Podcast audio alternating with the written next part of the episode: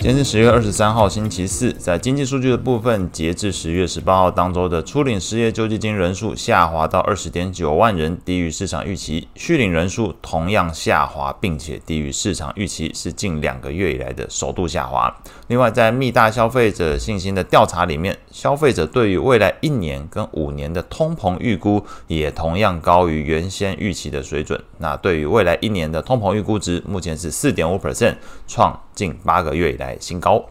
股市的部分，在 NVIDIA 的财报落幕之后，整体市场不确定性下滑，同时也对于企业的获利前景更有信心之下，搭配感恩节假期到年底前这段时间，历史数据支持偏多看待美股走势，有利于昨天的整体市场投资情绪好转，美股五大指数全体收红。中场来看，美股五大指数以涨幅来排名。呃，罗素两千上涨零点六九 percent，道琼上涨零点五三 percent，纳斯达克指数上涨零点四六 percent，标普上涨零点四一 percent，费半则是上涨零点三三 percent。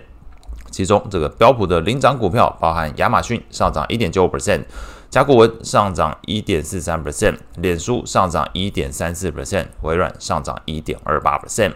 情绪面的部分，恐慌指数 VIX 续跌三点四五 percent，目前来到十二点八九。那 C N 的恐贪指标状态维持在贪婪的阶段。指标读数从六十三上升到六十六，整体盘面上，那昨天的 ETF 变化就有点不一样了。VIX 指数的 ETF 昨天是上涨零点九四 percent 的，那刚刚有提人提到这个指数部分反而是续跌三点四五 percent。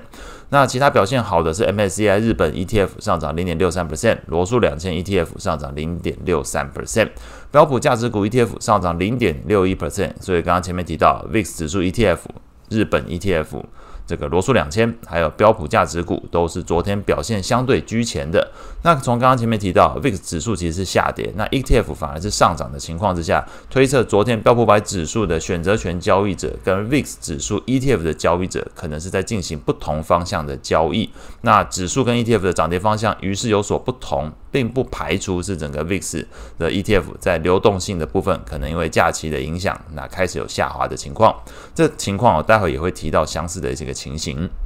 那类股的部分，先来看这个涨幅前三名，分别是通讯服务上涨零点八二 percent，必需消费上涨零点七二 percent，公用事业上涨零点四八 percent。表现最差的是能源类股，下跌零点零五 percent。那主要是受到两个消息影响，第一个是传出 OPEC Plus 延后部长级会议的时间，从原本是这礼拜天移到下个礼拜四去举行，被市场解读为对于减产这个动作持续减产开始有分歧。那这是第一个观点，第二个观点。就是昨天经济数据的部分，美国能源资讯局 EIA 公布，截至十一月十七号当周，原油库存增加八百七十点一万桶，远高于市场预估的增加一百一十六万桶。两项因素影响之下，使得昨天油价是下跌一点三四 percent，收在每桶七十六点七三美元。那也是同步的拖累能源类股的表现。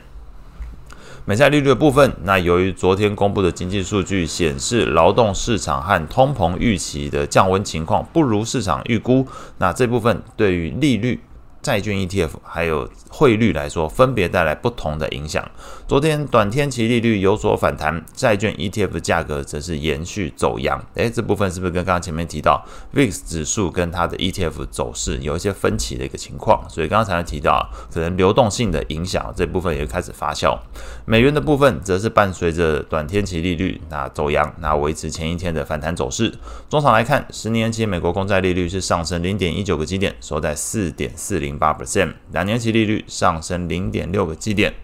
收在四点八九五 percent。三十年期利率则是下跌零点六六个基点，收在四点五四四 percent。ETF 的部分，长天期公债 ETF TLT 上涨零点三二 percent，投资等级债券 ETF LQD 上涨零点四 percent，高收益债 ETF HYG 上涨零点一七 percent。虽然观察到昨天利率是走扬。ETF 的价格来看，你也发现是走扬，所以这一部分不排除整个在利率跟 ETF 的市场之间流动性的因素是一个影响的关键。那外汇市场部分，伴随着十年期美债利率走高，美元指数是延续前一天的止跌反弹走势，续涨零点三一 percent，收在一零三点八九。那主要货币里面变动比较大的是在日元贬值零点八二 percent，目前来到一四九点五九。那温馨提醒哦，今天是美股因为感恩节休市一天。明天的话则是只有半天的交易时间，请留意自己的下单时间。那以上是今天所有的内容，祝大家有美好的一天。